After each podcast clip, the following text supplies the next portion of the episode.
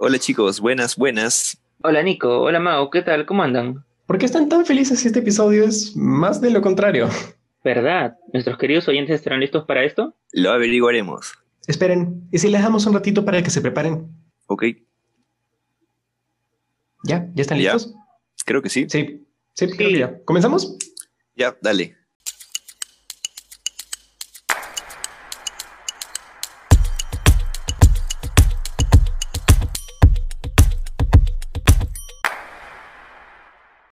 Bueno, esta vez te traemos una entrevista muy entretenida aquí en Satira por Dopamina, el podcast que puedes escuchar mientras aguantas esta cuarentena. Chicos, ¿creen que aún estemos en cuarentena cuando publiquemos este capítulo? Espero que no. Todos le tememos estar encerrados, pero nos asusta más que nuestro hogar desaparezca, porque Marte no es tan bonito como parece. Y para darte aún más miedo, hoy escucharemos sobre las mil y un maneras de que la Tierra tiene para morir. Hoy hablaremos de El fin del mundo y otras cositas bastante interesantes. Y para no decir tanta estupidez, hemos traído a alguien que sí sabe del tema, o al menos tiene ideas más claras que una película. Bueno, por fin tenemos entre nosotros a un científico loco de verdad. Bueno chicos, déjenme presentar por favor a una persona que nos hablará de mucho hoy. Un pequeño aplauso por favor para el doctor Leonidas Aliaga. ¿Cómo estás Leo? ¡Epa! Bien, gracias. Gracias por la introducción, además de científico loco. Me siento honrado. Bueno, vamos a hacer miles de preguntas. El tema de este capítulo, como dijimos antes, son las teorías, protocolos, hechos y mentiras del fin del mundo. ¿No había título más grande? Cuidado que viene el comediante. Ya, bueno, gente, vamos a comenzar. Primero, queremos que te presente Leo. Dinos quién eres, cómo te gusta presentarte, físico, doctor en física, Dios jugando a hacer materia. ¿Cómo te presentas? Soy científico, estudié física, siempre me han gustado las ciencias. Primero me gustaban las computadoras. Pero no, no tuve una formación en ciencia de la computación desde pequeño. Entonces al final, y me gustaban las ciencias físicas también, entonces sí, ser científico. Pero al final, casi todo lo que se hace en ciencia, todo se hace con simulaciones, modelos, computación. Entonces al final regresé a los, a los orígenes. Y, y lo que hago básicamente es análisis de datos. Hacemos experimentos en el laboratorio donde trabajo. Hay distintos tipos de físicos, gente que trabaja haciendo más teorías, gente que trabaja en algo que se llama fenomenología, que es em, estudiar las partes de la teoría que pueden ser comprobadas en, la- en los experimentos y desde los experimentos también hacer inferencias respecto a qué tipo de parámetros se pueden mover en las teorías. Hay físicos más experimentales que hacen trabajo de campo, conexiones, hardware, se requiere mucha expertise ahí. Y hay otra gente que se dedica a analizar los datos para hacer medidas, para decir la naturaleza funciona de esta manera con estos parámetros, así es como reacciona. ¿no? Y esa es la parte que a mí me gusta y esa es la parte que yo hago en realidad. Increíble, en verdad. Yéndonos ya de frente al tema, ¿cómo se imagina un doctor en física que va a ser el fin del mundo? Como persona, no me gustaría que haya un fin del mundo, ¿no? Me gustaría que como humanidad, esto que nosotros somos, que es el producto de una evolución biológica, que estamos evolucionando aún biológicamente, pero sobre todo culturalmente, se preserve, ¿no? No me gustaría que el, que el mundo, si por mundo te refieres a lo que nosotros concebimos como, y nos relacionamos como seres humanos, ¿no? Por así decirlo, no necesariamente el fin que la Tierra haga caput, pero el fin del mundo como nosotros lo conocemos. Así crees que va a ser algo natural de este mundo o que nosotros mismos nos vamos a cargar el planeta en este juego que tenemos de poder. No, no es algo deseable para uno, No, claro. pero, pero como científico, sí uno se coloca en distintas conjeturas y muchas hipótesis de acuerdo a los conocimientos que uno tiene o lo que uno va leyendo. Y entonces le asigna ciertas probabilidades a algunas cosas u otras, desde, por ejemplo, pandemias en general, ¿no? O, o elementos que puedan hacernos, que puedan producir contagios masivos, o desde cataclismos que, que vengan desde afuera por, digamos, efectos astrofísicos, por ejemplo, meteoritos, eh, cualquier entidad celeste que cruce con nosotros, por ejemplo, que choque, que ya ha pasado en la Tierra, o por ejemplo alguna, algún error humano, como por ejemplo algún experimento que salga mal, Ujú. alguna mutación extraña, no solo de virus, sino de nosotros mismos, alguna ley de la física que se quiebre, o por ejemplo algún error definitivamente humano, como por ejemplo una catástrofe nuclear. O sea, son distintos escenarios y uno le aplica diferentes hipótesis. Tenemos entendido que tú trabajas en Fermilab, Sí. donde hay un acelerador de partículas. Queremos saber qué es eso y para qué se usa. El Fermilab fue fundado hace 52 años ya, va a ser 53, y se fundó para hacer distintos experimentos de física, básicamente experimentos. Se llama Fermilab en honor a Enrico Fermi, uno de los más grandes físicos que ha existido. Dentro de varios experimentos que se hizo durante varias décadas, hacia los 80 se diseñó un experimento que fue el experimento de frontera en su momento para poder descubrir diferentes partículas que solo se producen cuando otras partículas reaccionan a alta velocidad. Ese experimento se llamó el Tevatron. Eh, en realidad el Tevatron fue las instalaciones, el experimento mismo, y tuvo como diferentes grupos de investigadores reunidos en este experimento para analizar los datos. Y lo que se hizo en ese momento en realidad es acelerar protones a muy alta energía en términos de, de la energía que conocemos, en llegó incluso hasta el orden de centenas de, de GeV, que es una unidad que nosotros usamos, e incluso más, eh, protón y antiprotón, que circulaban a casi la velocidad de la luz hasta hacerlos chocar. Este choque producía, producía, digo, en el pasado, porque el Tevatron ya cerró el 2011, reordenaba las partículas subatómicas para generar nuevas partículas. Y esas nuevas partículas, en ese estado de alta energía y alta densidad, permitían nosotros producir y medir esas partículas que no se encuentran naturalmente en, en nuestra vida diaria, en lo que vivimos. Nosotros hemos hecho básicamente son protones, neutrones y electrones, ¿no? Y neutrinos, lo que básicamente compone todo. Pero sabemos que la imagen completa representa otras partículas que sí existen a alta energía. Son partículas súper cargadas de energía. Tengo entendido que los aceleradores son como anillos gigantes donde circulan las partículas y que se crean y se destruyen en centenares de segundos. Trabajar con partículas tan cargadas y con elementos tan fuertes, ¿qué tan seguro es y qué tan fácil es que eso salga mal? Hay muchos estudios, cada uno de estos experimentos demora en promedio una década en realidad para poder llevarse a cabo. Y todos los estudios preliminares son desde primero el de estudio científico que requiere para poder saber si se va a poder extraer física interesante y, que fundamente la inversión, que es una alta inversión, pero por otro lado también los estudios que permiten estar seguros que son experimentos seguros, que no van a afectar nada. Y, y la razón, creo yo, es porque estos experimentos producen trillones de partículas y muchísimas interacciones en una fracción de tiempo muy limitada. Y eso produce un ambiente altamente radioactivo. Estos experimentos se producen bajo tierra y, y, algunos de ellos incluso eh, se tienen que reparar mediante robots porque uno no puede acceder directamente a ellos en el momento, ¿no? Tiene que esperar un tiempo que se disipe la, la radioactividad que es muy alta, ¿no? ¿Y cómo hacen para contener toda esta energía y que no, que no suba y que vaya todas las instalaciones que están cerca? Ustedes me imagino que duermen ahí también. Eh, está a una profundidad tal que la radiación no sale, ¿no? Pero además está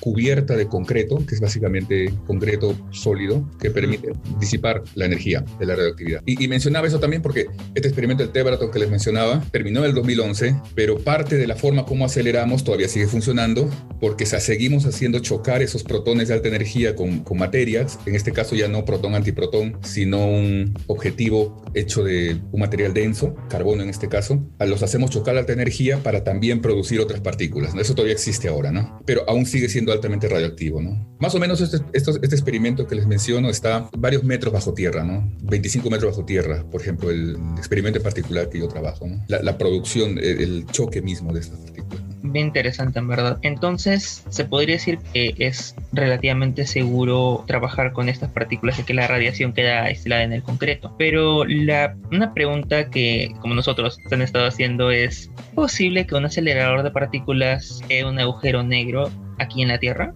¿Y qué tan peligroso puede ser eso. De hecho, creo que hubo una serie que retrató esto, una serie española, El Barco creo que se llama, que la serie trata justo sobre eso, que en un acelerador están jugando se crea un agujero negro y se carga toda la Tierra y solo sobreviven creo que cinco barquitos. Entonces, yo, yo personalmente quiero pensar que es más ficción y que se lo sacaron de la manga, pero... Es, es una pregunta muy, muy interesante, ¿no? Eh, les comentaba del Tevatron que cerró el 2011 porque hay otro experimento más grande, el Lars Hadron Collider en, en Suiza, Suiza y Francia, que tiene una energía muchísimo más alta y una preocupación real de algunas personas que decían que podría generar agujeros negros. Los agujeros negros, como saben, son, es la materia sumamente condensada, tanto que eh, nada puede escapar. Y de ahí viene el nombre de negros, de que la luz no sale en realidad lo que genera, lo, que es la gravedad en el fondo, la concepción de la física respecto a todo esto es que el espacio-tiempo es curvado por la gravedad. Mientras más masivo tienes un objeto, más curva tienes. Eso le da un cierto potencial que es necesario vencer para una partícula para poder salir de esa fuerza gravitatoria. Si el, el agujero negro te da entre comillas,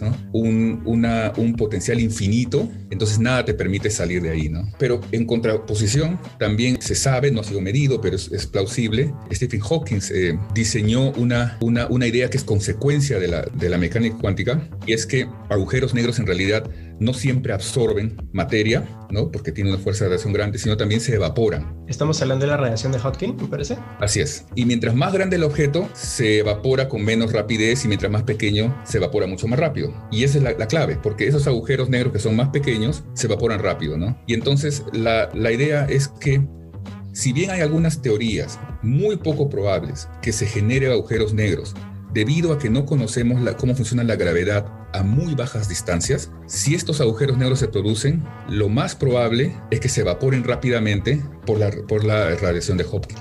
Tenemos estos agujeros negros en el universo. Sabemos que la Vía Láctea tiene un gran agujero negro que es el que hace que todo esté girando.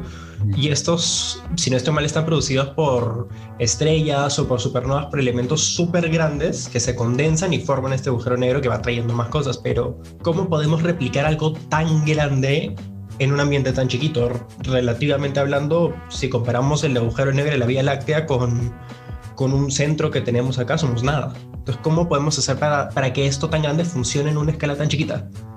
Sí, por, porque la definición de agujero negro no tiene mucho que ver con el tamaño del agujero negro, sino con su densidad, Claro. es entre volumen. Si, si el volumen es suficientemente pequeño, relativo a que la masa es pequeña, y eso cumple algunas condiciones, cuando se llega a esas condiciones en el cual la, más, la densidad es de, de tal, de tal tamaño, tan pequeño, ¿no? O sea, la relación entre la masa y el volumen, ¿no? Con lo cual, o sea, es, esa cantidad, esa relación es la misma que tienen un agujero negro que se puede encontrar en la naturaleza o un super agujero negro, como los que están en los centros de, las, de muchas Ujú. de muchas ya conocidas eh, centros de galaxias, ¿no? Y, Entonces se puede producir, pe- pe- pero también se evaporan más rápido. claro. Se eva- evaporan en el sentido de que, en el sentido de Hopkins, ¿no? Y supongamos que alguien hace algo mal, estaba con resaca el día del experimento, no se fijó bien y creamos un agujero negro más o menos estable dentro del planeta Tierra. ¿Qué hacemos? ¿Qué Eh, hacemos? ¿Vamos a estar bien o...? Va a tardar, es una, es una polémica, hay, hay análisis que se hacen en ese experimento del LHC para saber si, si de verdad se produció un agujero negro. Los análisis más actualizados arrojan de que no se ha producido ninguno, pe- pero el peligro es real, es decir, que de alguna forma no podemos detectar, se forma un agujero negro y comience a absorber todo, eso también es posible, es muy, muy poco probable. Entonces la probabilidad de que ocurra algo así en la Tierra es muy baja, no solo por la reacción de Hawking, sino también porque no tenemos tanta energía de momento en la Tierra. Sí, y no se ha visto el mismo efecto en otros eventos celestiales del- en el espacio, ¿no? No se ha visto un agujero negro que consuma de dentro una estrella, por ejemplo, ¿no? Así que eso lo hace muy improbable, ¿no? Y, y la energía del HC es altísima, la más alta alcanzada estos experimentos, pero no es tan alta como otros eventos estelares, digamos, ¿no? Por ahora estamos seguros. Sí, por ahora seguro, pero Bravo. acuérdense que los físicos están proponiendo elevar, elevar y más la energía, ¿no? Ya veremos qué pasa. Sí, ahora en algún momento si quieres le comento el concepto de el gran filtro. A ver, Ah, Eh, ¿Quieren? sí, definitivamente. Sí, esto no estaba planeado, pero su- suena interesante. Muy interesante. Hay, hay varias entradas a este tema, ¿no? Esto viene en realidad este, de una de las preguntas que nosotros nos hacemos, es por qué no vemos otras, otras civilizaciones con tantos trillones de planetas pos- eh, eh, que existen, estrellas, ¿por qué no vemos otras, otras civilizaciones, ¿no? Creo que hasta hay una ecuación hecha Así de qué es. tan probable es que encontremos vida en otros planetas y la posibilidad era más o menos alta. La probabilidad es alta, claro. E- Eso siempre es criticable porque para hacer estadística necesitas varios datos, ¿no? Y el único dato que tenemos es uno. Nosotros nomás estamos aquí como humanidad, ¿no? Pero es, la, la idea del gran filtro es, la pregunta que uno siempre se plantea es, ¿por qué si hay tantas posibilidades que, que haya es muchísima, muchísima vida en el universo? ¿Por qué no estamos llenos de visitantes? Que es lo más probable, de acuerdo a ecuaciones y extrapolaciones que son válidas también, ¿no? En cierto rango. Y, no, hay, no hay respuesta, o sea, hay muchas respuestas, pero una de las respuestas es que cuando las civilizaciones llegan a un momento, tienden a aniquilarse, ¿no? Por alguna razón. Eso lo llaman el gran filtro. Es una, es una, es una hipótesis, ¿no? De trabajo. Y, y un- un- una de las razones por las cuales esa aniquilación podría pasar es que como decía al inicio, hagamos algo que, que, que no sabemos de qué se trata, ¿no? Y, y las consecuencias los... O sea, Entonces- por, o sea, por ponerle un poco clickbait, como se dice, el gran filtro es que la- las sociedades inteligentes están condenadas a fracasar. Bueno, esa es, esa es una explicación Qué miedo. Otras sociedades inteligentes, porque la civilización humana como bien inteligente, ¿cuántos años tiene? ¿20.000 años quizás? O sea, no, Sí. no como Homo sapiens, sino como... mil años, más o menos 70.000. Desde la revolución cognitiva, 70.000. Eso no es nada en comparación a la vida de la Tierra y no es nada en comparación a la vida del, del sistema solar. Y no es absoluta na- absolutamente nada y es tardío respecto al, al, al Big Bang. Así que ha podido haber muchísimas civilizaciones anteriores a nosotros en el mismo espacio donde nosotros ocupamos ahora. Y debería haber Ah. muchísimas civilizaciones en muchísimos otros planetas, ¿no? Pero ¿dónde están? Esa es, Eh, esa es la gran es- pregunta del millón. Es una gran duda, es una gran duda. No dudo que el, no dudo que el que descubra este, un indicio real de que, no real en el sentido de irreal, sino real de significativo, de que hay vida cerca, creo que es premio Nobel instantáneo. claro que sí. Y hay, y hay búsquedas reales. Por supuesto, hay búsquedas, no sé cómo llamarlas, conspirativas. Por supuesto, hay gente que ve Ujú. ovnis en todo lugar y tiene, no sé, Bien. sensaciones espirituales raras. Pero hay búsquedas reales que se Ve envían, Venus pasando y es un ovni. algo así. En, el- en- en películas. los cerros de Perú, en el cerro San Cosme. Un montón. Pero de- también hay búsquedas serias, es decir, hay, hay, hay gente que busca por patrones en, la- en- en- en eventos celestiales, por ejemplo, en órbitas, que demuestren que hay civilizaciones que están haciendo algo con sus, con sus planetas, ¿no? Por, por ejemplo, porque si las civilizaciones están avanzadas, nosotros tenemos una... La, la forma como generamos energía es muy rústica, ¿no? Nosotros básicamente son de animales muertos, ¿no? Que más Petróleo. jugo de dinosaurio, como le dicen algunos. Así es. Poquito estamos evolucionando a energía solar, energía este, con paneles, energía eólica, no funciona muy bien, energía nuclear puede ser, ¿no? Pero civilizaciones muchísimo más avanzadas podrían ser un estado en el cual eh, pueden em, controlar toda su energía, no solo en su planeta, sino en su sistema solar, por ejemplo, ¿no? Hacer este, ¿cómo se llama esto? Una esfera de Tyson, creo que se llama. esfera de Dyson, por ejemplo, ¿no? Que es, para explicarle un poco a la gente que escucha, esfera de Tyson es una estructura metálica, por así decirlo, que se hace alrededor de una estrella para captar toda la energía que ésta emite. Entonces, si la energía que conseguimos son de tres panelitos locos a miles de kilómetros de la estrella, imagínense cubrir todo el sol con paneles solares, ¿cuánta energía podríamos sacar? Así es, así es.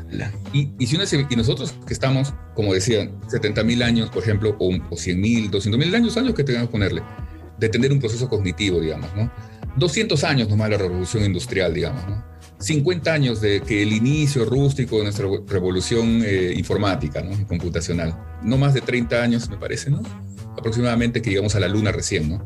Civilizaciones que vienen muchísimo más avanzadas que nosotros deberían poder hacer eso. Y nosotros no vemos eso, por lo menos no hasta ahora. Los telescopios no ven que alguien está haciendo algo así en otros lugares, ¿no? Hay la teoría, creo, que dice que lo estamos viendo, pero como tienen mecanismos que nosotros no conocemos, lo estamos confundiendo con fenómenos naturales. Eso es muy probable también, ¿no? Esa es una teoría, ¿no? Muy interesante además. Que volvemos al antropocentrismo, de creer que todas las civilizaciones van a desarrollarse de la misma manera que nosotros y puede ser que estén utilizando, yo qué sé, las corrientes del campo magnético para hacer energía y nosotros no tenemos cómo detectarlo. Es, esa es, esa es una, es una idea muy interesante, por supuesto. Los límites, y no podría ser de otra manera, ¿no? Porque lo único que nos imaginamos es, es a partir de nuestra experiencia. Y eso lo notamos. Por ejemplo, ¿qué, qué es lo más imaginativo que podemos hacer? Las películas de ciencia ficción representan al Claro, o sea, al- algo básico, como que venga E.T., ¿no?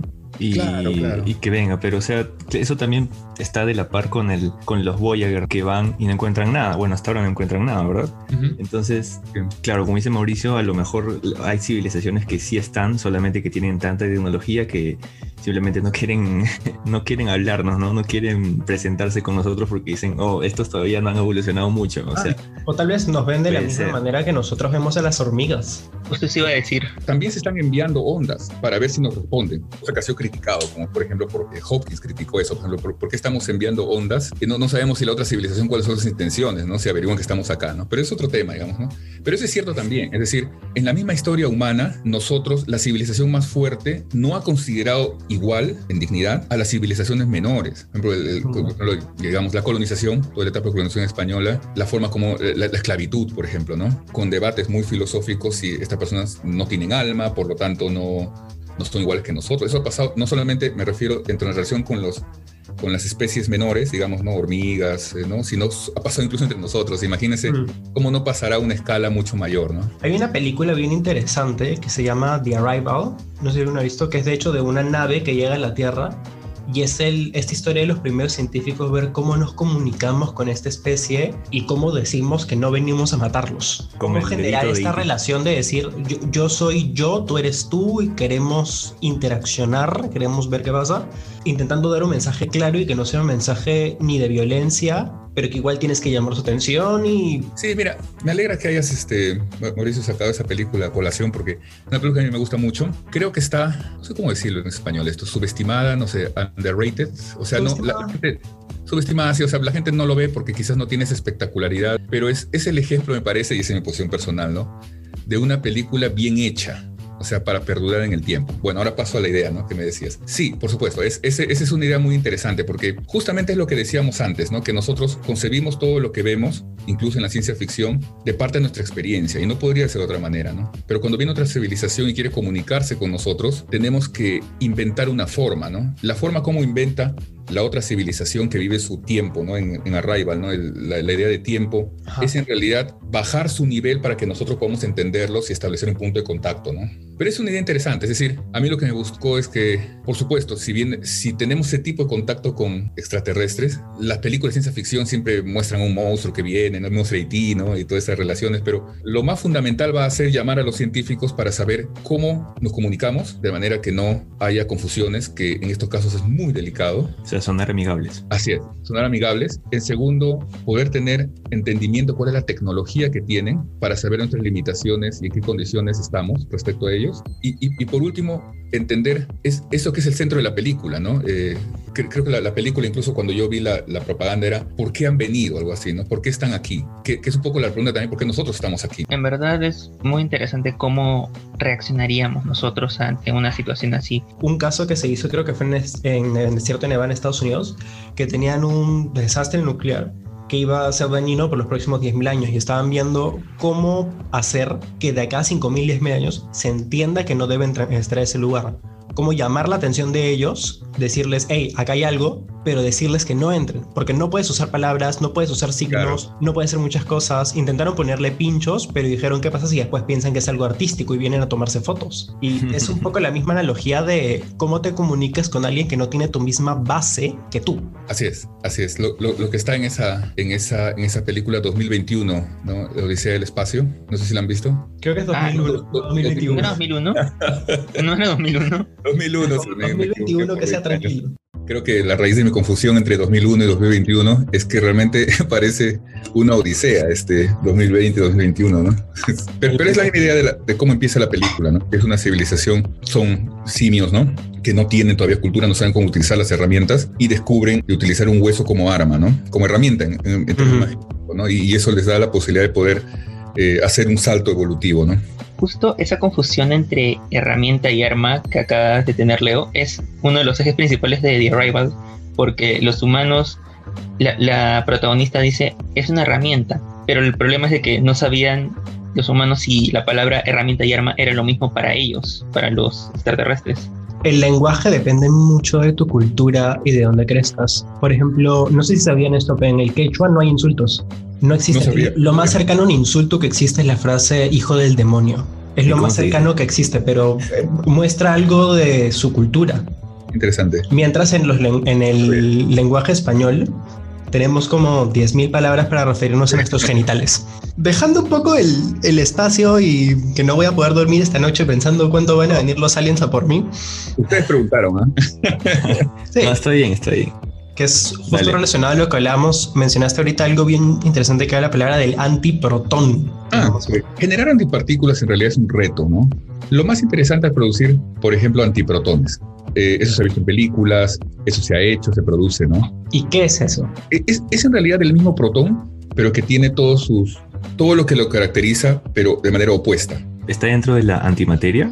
El- La, la- la antimateria del protón es el, anti- el antiprotón. ¿no? El efecto en realidad es que protón y antiprotón reaccionan y, y se aniquilan, generan energía. Justo sobre eso quería hablar un poco porque estoy leyendo y tengo entendido que, a ver, primero pongamos una analogía. La bomba atómica que nosotros conocemos, que es la bomba de uranio, lo que es una reacción que genera este, la fracción de los átomos y libera el 30% de la energía de los átomos para generar esta gran explosión. Pero tengo entendido que la antimateria y la materia, cuando se juntan, se cancelan liberando el 100% de la energía de ambas moléculas. Así es. Entonces, ¿qué tan volátiles y qué tan fácil es que jugando con antimateria nos carguemos un centro, una ciudad o un país? O no. Un continente, tal vez. no, es tan, no es tan peligroso. El, eh, bueno, de acuerdo a la cantidad de antimateria que hacemos, ¿no? Va a sonar peligroso, pero por ejemplo, produciendo un gramo de antiprotón, haciéndolo colisionar con otro gramo de, protones, te genera más o menos la energía de una bomba nuclear, una bomba atómica. Pero no se ha producido ni siquiera un gramo en, en todos los experimentos de neutrinos. Se ha producido del orden de, de nanogramos, o sea, un gramo dividido entre, entre mil millones, ¿no? Ese es el orden que ha producido. Creo que 15, 20 nanogramos, no más que eso, ¿no? Y se ha producido justamente por distintas razones. Por ejemplo, en el laboratorio donde yo trabajo, años antes, como tú decías, colisionamos protón-antiprotón y entonces había que producir el antiprotón. Entonces, como laboratorio, somos los que más antiprotones hemos producido en toda la historia, ¿no? El CERN ahora produce también antiprotones, nosotros también, ¿no? Lo, lo que pasa es que si tienes una so, un solo antiprotón o muy pocos antiprotones que reaccionan con protones, la energía no es mucha, ¿no? Tienes que tener por lo menos un gramo, ¿no? Y eso, y eso, son, y eso son un montón de protones, ¿no? Acuérdense el número de Avogadro, 10 a la 23. Uh, mi número favorito. 6.023 por 10 a la 23. Así es. Me acuerdo porque yo justo nosotros nos conocimos en la pre y hicimos, y había como un equipo de fútbol por salones y yo quería ponerme en la espalda el número de abogado y no me dejaron porque era muy largo. sí. sí. pusieron NA. No, no, no, la gente de la imprenta decía, qué estúpido, ¿cómo va a poner números en su foldo? Y nadie, nadie quería, nadie quería. Pero eso o la carga del electrón. Por ejemplo, un gramo de protones es más o menos el número de Avogadro de protones, ¿no? protones, del orden de nanogramos no es, no es nada, ¿no? Y nosotros producíamos eso para justamente hacer colisionar. Hay tecnología que ahora eh, se produce en el CERT, sobre todo que es este, producir los, los antiprotones y como estos están a alta energía, desacelerarlos, ¿no? Con campos electromagnéticos, desacelerarlos para guardarlos. Hay un desafío con los antiprotones, ¿no? Como, tú, como lo acaban de decir, materia antimateria se destruye inmediatamente, ¿no? Genera energía. Entonces, si yo quiero tener antiprotones aislados, necesito una forma como almacenar esos, antipro esos antiprotones para que no se aniquilen. con su claro. Ajá. Así es, porque si los guardo en un lugar, simplemente las paredes de ese contenedor van a aniquilarlos, ¿no? Y si lo guardo yo en un lugar que tiene, por ejemplo, aire, el aire mismo lo va a hacer reaccionar. Entonces, Entonces ¿cómo lo almacenan? Necesito necesito en realidad algo, no sé, un contenedor, ¿no? Que como los antiprotones tienen carga, carga negativa en este caso, los protones tienen carga positiva, ¿no? Necesito un espacio que esté suficientemente evacuado, ¿no? Que no me permite, o sea, más o menos en vacío, ¿no? que no permite a los protones interaccionar con nada y que los protones no estén cerca a las paredes de la, del contenedor. Y eso lo logro con campos electromagnéticos, ¿no? Como el protón tiene carga, para poder mantenerlo en la parte central, digamos, y no en la... Y no, wow. y no Por decirlo de alguna manera, tienen la antimateria levitando uh -huh. en un contenedor con carga magnética. Así es. Y cuando se producen los antiprotones, se produce alta energía. Entonces, el primer desafío es, este, es desacelerarlos, ¿no? Desacelerarlos y luego mantenerlos en un contenedor, ¿no? Es bien bacán, ¿no? Es decir, como chévere. O sea, la, la física detrás de eso. ¿no? Es además el electromagnetismo básico en el fondo, ¿no? Si sabes electromagnetismo, fuerza de Lorentz, puedes hacer cálculos sobre eso y es muy interesante. Yo cuando enseñaba, es un ejemplo que siempre ponía, ¿no? Para que los alumnos calculen con electromagnetismo, fuerza de Lorentz, básicamente, ¿no? Algunas cantidades y la gente les gustaba. eso me lleva a la siguiente pregunta. ¿Cómo harías una bomba que se, que se cargue a la humanidad entera? no. Ya, ¿Utilizarías el principio no pongamos, que acabas de decir? Ya, no pongamos la humanidad. Supongamos que todas las ecuaciones fallan y vemos, vemos una nave alienígena venir ya, eso suena Con mejor. un evidente Entonces... signo de que viene a aniquilarnos así. De la nada aprenden español y ponen un letrero de hostia, tío, vamos a ir a aniquilarlos. Como una banderita nazi. y, y, te encargan a ti, te dicen así, doctor Leónidas. De hecho, se me pasó qué buen nombre para un villano de una película. te dicen, te encargamos hacer la bomba para cargarnos a ellos antes de que se carguen nosotros. ¿Qué le mandas? ¿Uranio, antimateria? ¿De qué la haces? ¿Utilizarías el principio que acabas de decir sobre la antimateria? No, no, porque sería interesante, pero no, no tenemos suficiente tecnología. No, para producir gran cantidad de, de, antimateria. Hay ideas de que, por ejemplo, para hacer viajes espaciales de larga distancia, de repente los mecanismos de propulsión podría ser antimateria, pero eso es muchas décadas en el futuro, ¿no? ¿Cómo hacer eso para un extraterrestre? Eh, yo creo que lo único que nos queda es negociar en realidad, porque imagínense todo el reto de enviar una, una persona a la Luna si una civilización de afuera es capaz de llegar a la, a la Tierra con suficiente poderío para, para producirnos daño irreversible, ¿no? Aniquilación, quiere decir que su tecnología es muchísimo más superior, ¿no? No sé, habría que averiguar por qué vienen rápidamente. Los científicos, los ingenieros, todos tendrían que averiguar algo de su tecnología que permita algún tipo de, de flanco débil que tengan. Yo sé que en las películas de ciencia ficción se plantean las, las hipótesis más menos probables en realidad, como por ejemplo lo- la guerra, fi- ¿cómo se- la guerra fin del- de los mundos, ¿se acuerdan? Ajá, sí, con... Tom Cruise y Dakota Fanning. Sí, Así es. ajá. que es este mm, que es basada en Una en novela, ¿no? Que es básicamente que los virus, los virus, la bacteria solos ma- matarán, ¿no? Cuando estén en contacto. Es poco difícil, es poco difícil de creer. O sea, una civilización ya hubiera medido esas cosas, ¿no? En la película Independence Day, lo simplemente le meten un virus computacional, ¿no? Y después una bomba atómica adentro.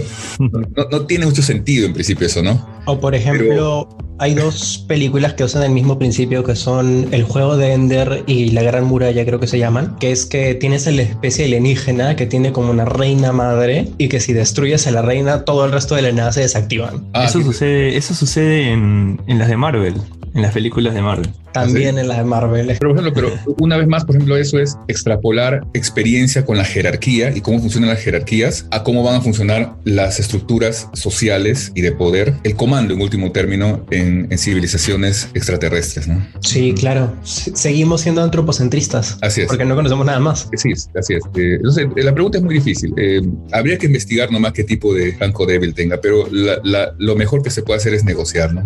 Claro, sería como que sería como que una bacteria trate de negociar con Mm. un ser humano que tiene antibióticos así re contra Bueno, poderosos. un virus está negociando con nosotros y la verdad que nos está dando el brazo a torcer bien duro.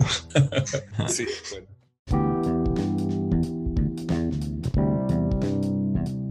Interrumpimos este episodio para revisar que nuestro reactor no está haciendo un agujero negro. Pero te dejo un dato. ¿Sabías que la antimateria es el material más caro del mundo? Así es, ni el oro, ni el diamante, ni tu celular.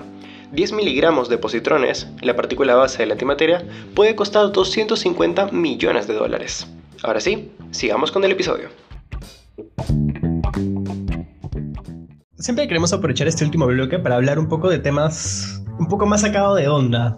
Poco más ligero, ¿no?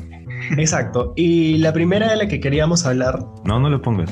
no, no, no lo pongo, es que ya. Que sea una sorpresa, que sea una sorpresa. Ahí probablemente conoces este, la red de noticias CNN. Sí. CNN tuvo, en el momento que se crea, tuvo el propósito de decir que iba a dar noticias 24 horas, 7 días a la semana, 365 días al año, 366 cuando hay, sin parar nunca, siempre iba a dar noticias. Y el creador de CNN se pone la propuesta de que tenía que pensar que en algún momento CNN iba a tener que dejar de, transmitir por el evidente fin de la humanidad. Hasta ahí pensó el hombre y decidió poner una melodía, una canción específica para poner en el momento en el que se declarara el fin de la civilización como la conocemos y que esa fuera la última transmisión de CNN. Contra la voluntad de Nicolás, no me deja ponerlo ahorita, pero la voy a poner en edición. Ya está bien. No, sí, sí, sí, es que quería que sea una sorpresa para, para todos. Entonces, ¿qué harías tú si estás, estás trabajando feliz de la vida y, Y suena. y comienza a sonar? ¿Qué hacemos? Wow, wow. En primer lugar, tendrías Oh. que reconocerla. Ah, eso es cierto. Pero, pero creo que no solamente era una música, era una transmisión, ¿no? Sí, es, O sea, es el es video de la banda tocando. Y donde dicen, se confirma que la humanidad está, Claro. está, eh, que los últimos minutos, ¿sí, no? Está a tres minutos de morir. Un poco si puedo decir algo, algo, no sé si sea gracioso, cu- curioso eso, ¿no? Yo, yo supe esta melodía por un segmento de John Oliver, que es un comediante aquí, comediante político en realidad, que Ujú. me dio risa porque dice, primero habló del video y de la música, y el video decía, se confirma, ¿no? CNN confirma que la humanidad va, va a desaparecer dentro de poco, ¿no? Y, y John Oliver dice, bueno, CNN ha esperado hasta el final de lo- del, del- hasta el fin del mundo para recién decir que confirma una noticia, ¿no? Entonces, eso me pareció gracioso, ¿no? Entonces, este, pero sí, este, ¿qué cosa haría? Eh, bueno, en principio es, si, si ya está todo, si, si la suerte está echada, eso depende, depende de cada uno, ¿no? Por supuesto, trataría de lla- llamar a la, eh, eh, o estar con la familia y estar juntos y esperar lo que vaya a pasar, ¿no? Sí, o sea, me pareció curioso también esto de que la CNN tenga una- un video especial, ¿no? Se- según John Oliver, es la canción que ponen ahí, es la misma canción que están tocando los del Titanic cuando estaba hundiendo. No he comprobado eso porque no he visto Titanic, o sea, de la canción Titanic. Ah, ok. ok. ¿Será cierto? Que, pero es una, es, es una melodía suave, entonces, ¿verdad? O es. Con violines, así con. Creo que eso- creo- como clásica. Eso da más miedo todavía. ¿Qué salvarías en el fin del mundo? O sea, tendrías que, tendríamos que pensar en varios escenarios, ¿no? Así Primero, si, si estarías en Estados Unidos o aquí en Lima visitándonos. Si estuvieras, por ejemplo, en Estados Unidos, ¿qué es lo primero que salvarías? Aparte de ti, claro. Ah, pero de- depende qué escenario de fin del mundo también. Es verdad. Si, lo- si el escenario es, por ejemplo, un meteorito que destruya completamente la Tierra, no tendría sentido salvar nada, técnicamente, ¿no? Bueno, es verdad. Y más bien dedicarse a contemplar la Tierra en sus últimos minutos, ¿no? Creo que algo así pasa en la Guerra de los Mundos. ¿En qué película pasó que también estaban esperando prácticamente que venga el meteorito? Oh, hay, hay varias películas, varias Creo que fue esa. En Presagio, don, con Nicolas Cage, este, aparece de que la gente se vuelve loca y el protagonista va a la casa de su familia y se queda ahí como que en un momento de reflexión antes de que la tormenta solar aniquile la vida en la Tierra. Se, se tradujo como presagio. Knowing, o sea, se llama Knowing. Sí, Claro. Y la, la canción con la cual termina la película, creo que si más no me equivoco, Nicolas Cage está manejando en su auto para dirigirse a la familia. Dentro de su auto él está tranquilo escuchando esa música y afuera la gente está desesperada en las calles, ¿no?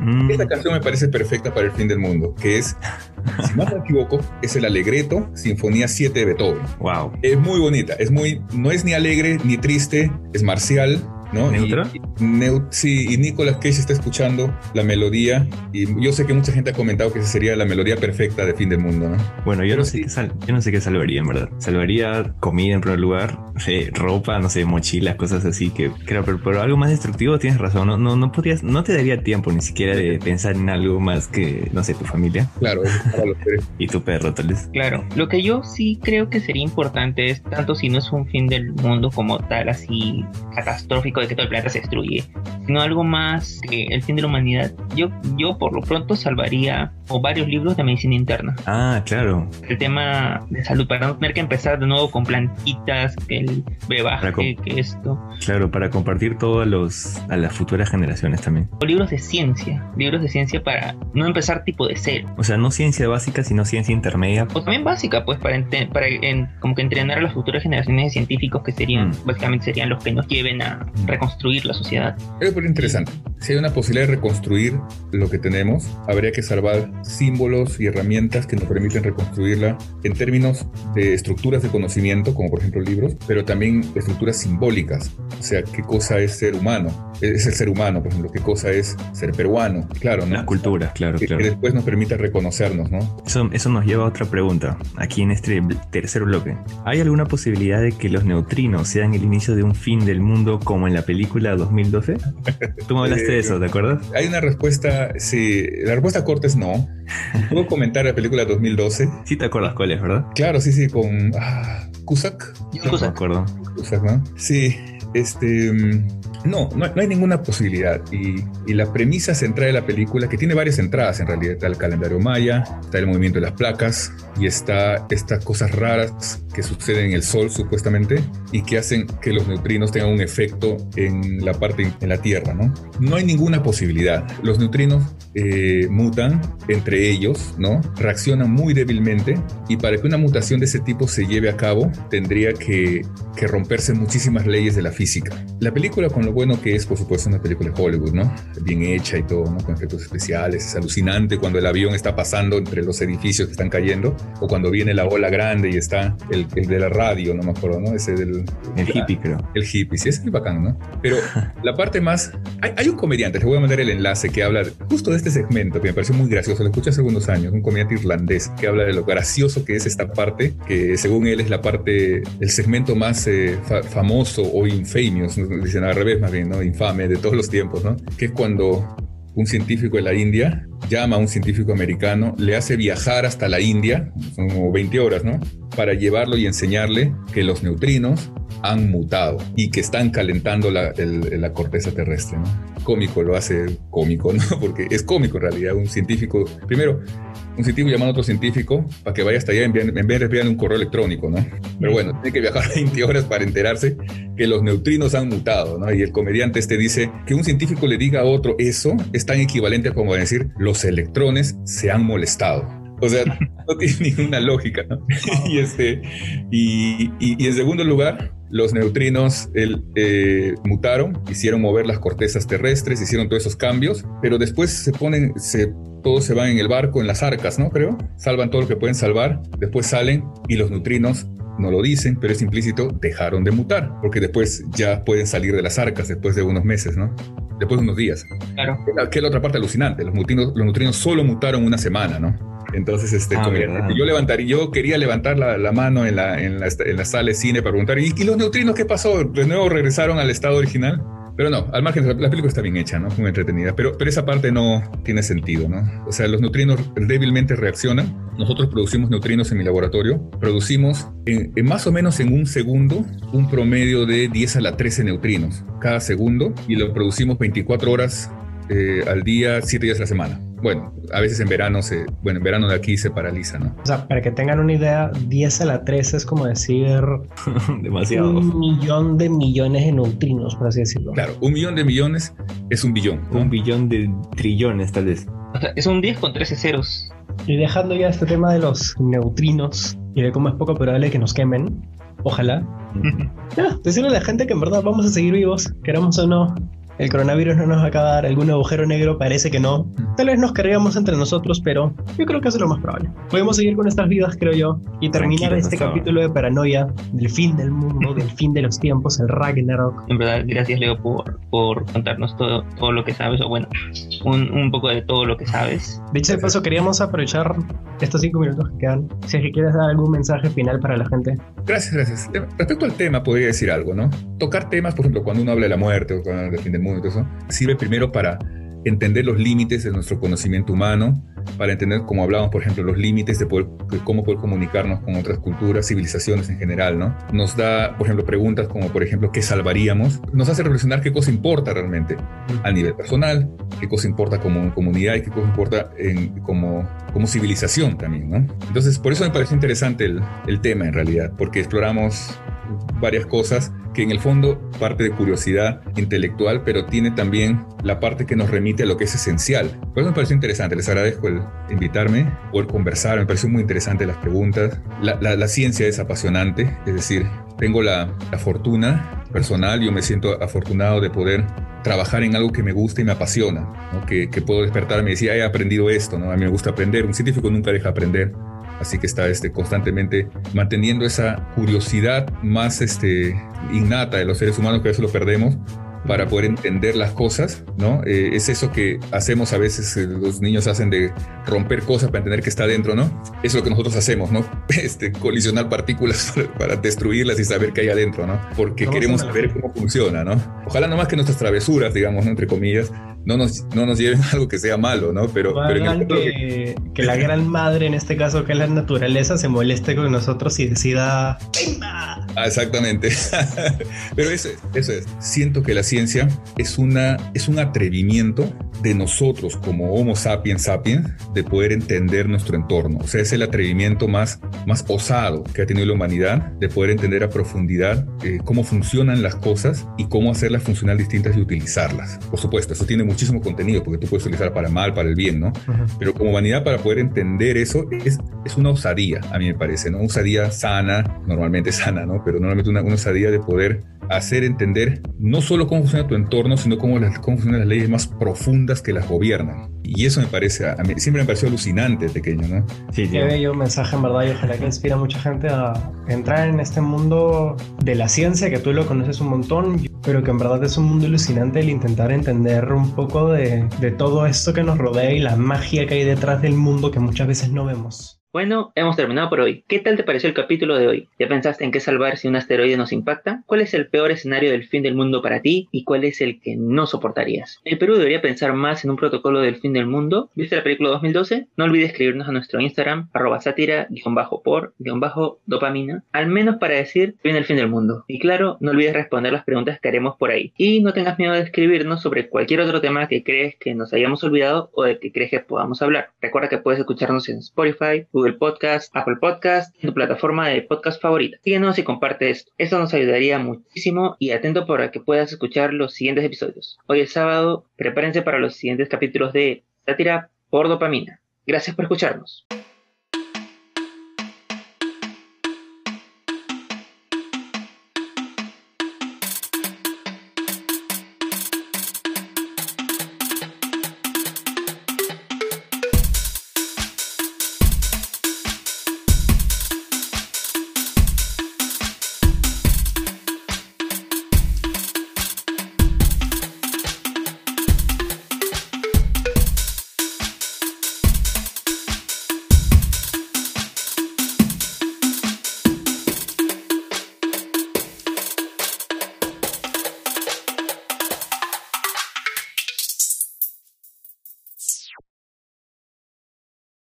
Escuchas esto es porque estás escuchando los postcréditos. Y aquí van. Mira un avión de paja.